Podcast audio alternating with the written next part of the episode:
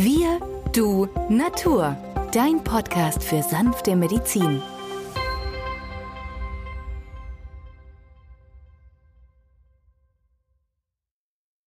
Hallo und herzlich willkommen zu Folge 83 von Wir, du, Natur, deinem Podcast für sanfte Medizin. In der heutigen Folge geht es um die Bachblüte Mimulus. Mein Name ist Benjamin Hartlieb, ich bin Osteopath und Heilpraktiker und mit mir am Mikrofon ist der Arzt, Biologe und Chemiker Peter Emrich. Hallo Peter. Hallo Benjamin. Ja Peter, wir haben ja bereits in Folge 76 die Bachblüte Zitterpappel oder auch Espen behandelt. Heute wollen wir uns einer weiteren Bachblüte widmen, nämlich der gefleckten Gauklerblume oder auch Mimulus genannt. Sie trägt im System Dr. Bachs die Ordnungsnummer 20.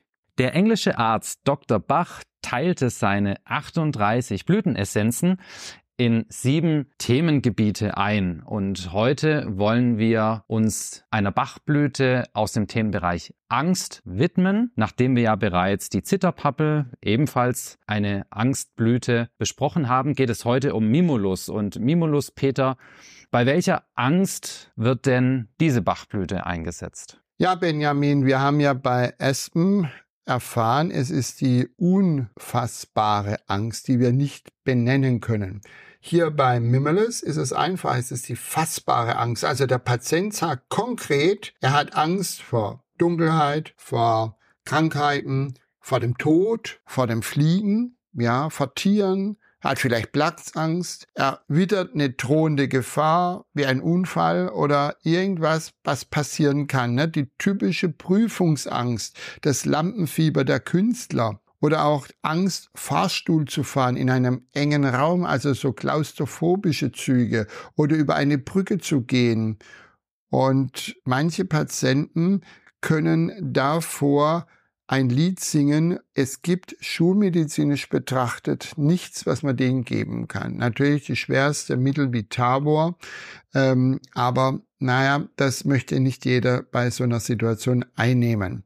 Das bedeutet also, ich habe schon vielen hundert Patienten mit Mimulus helfen können, diese fassbare Angst zu beherrschen und nach einer längeren Therapiezeit von sechs bis acht, manchmal auch zwölf Wochen, waren diese Ängste deutlich gemindert oder komplett verschwunden. Ja, das sind ja so die typischen Zustände, wie wenn man, wenn man gelähmt ist oder völlig kraftlos, wenn man sich wie hypnotisiert fühlt oder still irgendwas erduldet, ohne groß Widerstand zu leisten, aus, aus Angst heraus. Ja, die Angst. Angst beherrscht diesen ganzen Körper. Ängste kennen schon Kinder, manchmal auch von Müttern auf das Kind übertragen. Da müssen sie erstmal die Mutter rausschicken, die Ärzte, und sehen, dass das Kind sich völlig normal verhält. Ja, also die Angst von einer anderen Person wird auf einem aufoktroyiert und das ist ganz schlimm. Angst war vor Urzeit natürlich sehr wichtig. Da stand der Säbelzahntiger. Ich musste Angst haben, dass ich wegrenne. Ja, aber heute haben wir keinen Säbelzahntiger, der neben uns steht. Aber wir brauchen manchmal solche Gefühle, dass wir in Gang kommen, dass wir vielleicht auch eine Bedrohung wahrnehmen können. Ja, aber wenn sich das dann verselbstständigt und die Angst sich hochschraubt, dann haben wir die größten Probleme. Ängste, Furcht, das sind äh, manchmal Synonyme, ja, das ist aber falsch. Laut Definition ist ja die Angst seit Urzeiten in uns verankert zum Selbstschutz, also zum Überleben. Denn sie löst eine Alarmreaktion aus. Wir spüren ein unangenehmes Gefühl der inneren Anspannung, wenn wir beispielsweise eine Bedrohung uns klar machen und bewusst machen, die auf uns zukommt, respektive die vor uns liegen könnte. Bei einer Furcht hingegen handelt es sich um eine starke emotionale Reaktion unseres Körpers, wenn wir plötzlich eine tatsächliche Bedrohung wahrgenommen haben, wie beispielsweise eine Giftschlange, die zischend vor uns liegt oder ein knurrender Hund, der auf uns zugerannt kommt. Also stellen wir uns eine solche Situation mal bildlich vor vor unserem inneren Auge, so sind die Symptome wie Erröten, Stottern, schneller Herzschlag, also eine Tachykardie, rasche, flache Atmung oder eine Nervosität als Folge einer solchen Situation für jeden nachvollziehbar. Kommt es jedoch durch diese Umstände des Alltags einer dauerhaften Bedrohung, so drehen diese Symptome, wie beispielsweise ein tränendes Auge oder eine verstopfte Nase. Na, man denkt, der Volksmund sagt ja auch, die Nase voll haben, ja, die rasch über Wochen oder gar zu einer chronischen Entzündung der Nasennebenhöhlen sich aufscheikeln kann in den Vordergrund. Und dieses Krankheitsbild können wir nun interessanterweise nach der Ansicht von Dr. Edward Bach auch mit Mimulus behandeln. Das heißt also Mimulus, eine der wichtigsten Heilpflanzen für eine chronische Entzündung in den Nasennebenhöhlen. Das ist ja faszinierend, oder nicht, Benjamin? Klar. Daran sieht man ja, wie Edward Bach seine Patienten ganz intensiv beobachtet haben musste oder wie er die Pflanzen eigentlich intuitiv und sorgsam ausgewählt hat, dass sie noch heute oder bis in unsere heutige Zeit eigentlich angewendet werden über den gesamten Globus hinweg. Ja, Schau mal, die Bachblüte Mimulus zum Beispiel gibt es als Vorratsflasche, als Stockbottle. Und aus der nimmt man nun am akuten Zustand so 10 bis 20 Tropfen in Glas Wasser und trinkt dieses Glas über den Tag aus.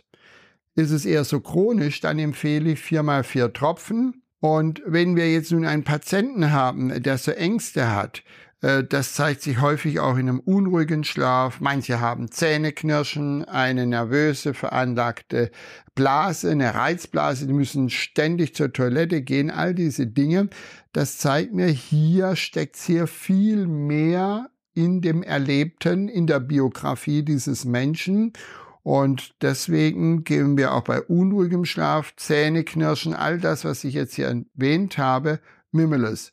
Stell dir vor, wer bekommt kein mulmiges Gefühl, wenn er in eine Zahnarztpraxis kommt und hört den, die Turbine vom Bohrer. Ja, das geht manchem durch Mark und Bein und manch einer hat plötzlich keinen Zahnschmerz mehr und geht aus der Praxis raus. Ja, und hier können wir Tage vor dem Praxisbesuch beim Zahnarzt dem Patienten, um diesen Angstlevel runterzufahren, ja, äh, Mimulus geben. Also Mimulus ist eine der wichtigsten Pflanzen, vornehmlich dann, wenn die Patienten genau konkret ihre Ängste benennen können. Auch bei hoher Anspannung.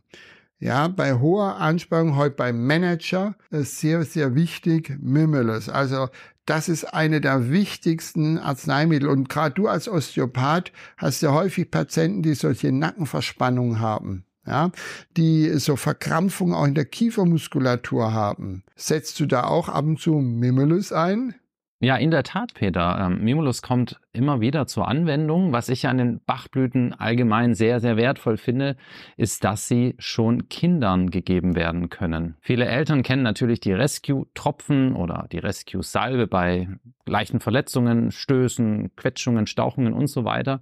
Aber jede der 38 Blütenessenzen kann auch bereits Kleinkindern gegeben werden. Ja, und die ganz, ganz Kleinen, die auch Ängste entwickeln können, da gebe ich die Bachblüte der Mutter und die Mutter gibt die Bachblüteninformation dann mit der Milch wieder an den Säugling und somit bekommt dieses Kind auch die Information und die Ängste lösen sich. Das sind manchmal so Kinder, die vielleicht in einen anderen Raum gebracht wurden, gleich nach der Geburt und haben dann plötzlich diese Angst entwickelt. Ja, ich habe keinen Kontakt mehr, ich bin ganz allein, bin ganz allein auf der Welt, wo ist meine Mama, ja, und äh, das kann dieses Kind ja noch nicht äußern, aber diese emotionale, phänomenale Geschichte hat in der Phase unmittelbar um die Geburt ihren Ursprung und dauert dann an bis ins hohe Alter mit 30, 40, 50 Jahren oder dann mit 80 Jahren, wo man dann auch wieder dran denkt, oh je, wo sind die Kinder, die Alleinsein, dieses Alleinsein kommt dann wieder in den Vordergrund. Und da hilft also in all diesen Lebensabschnitten hervorragend Mimulus. Aber man muss dran denken, Benjamin, und ich hoffe, wir konnten mit dieser Sendung wieder ein paar Samenkörner mehr legen, dass die Menschen einen weiteren Notanker für sich entdecken konnten. Interessant ist ja auch, Peter, dass die Bachblüten in Deutschland kein Arzneimittel mehr sind. Sie waren früher sogar mal verschreibungspflichtig, aber heute sind sie nicht mehr nur in Apotheken erhältlich, da sie nicht mehr als Arzneimittel zugelassen sind, sondern frei verkäuflich. Ja, aber achte darauf, es gibt auch Bachblüten, die in Deutschland hergestellt werden und die machen solch ein Glycerin, ähm, ein wirklich nicht lecker schmeckende äh, Essenz. Und da haben meine Patienten gesagt, um Himmels Willen, was ist denn das? Und deswegen achtet beim Kauf auf die Originalbachblüten aus England.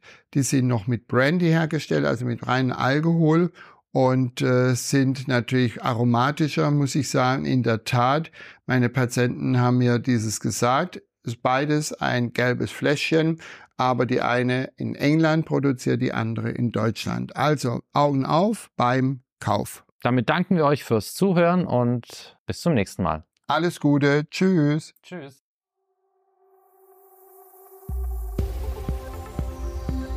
Wenn dir dieser Podcast gefallen hat, freuen wir uns über deine positive Bewertung. Damit hilfst du uns, diesen Podcast bekannter zu machen. Wir danken dir dafür.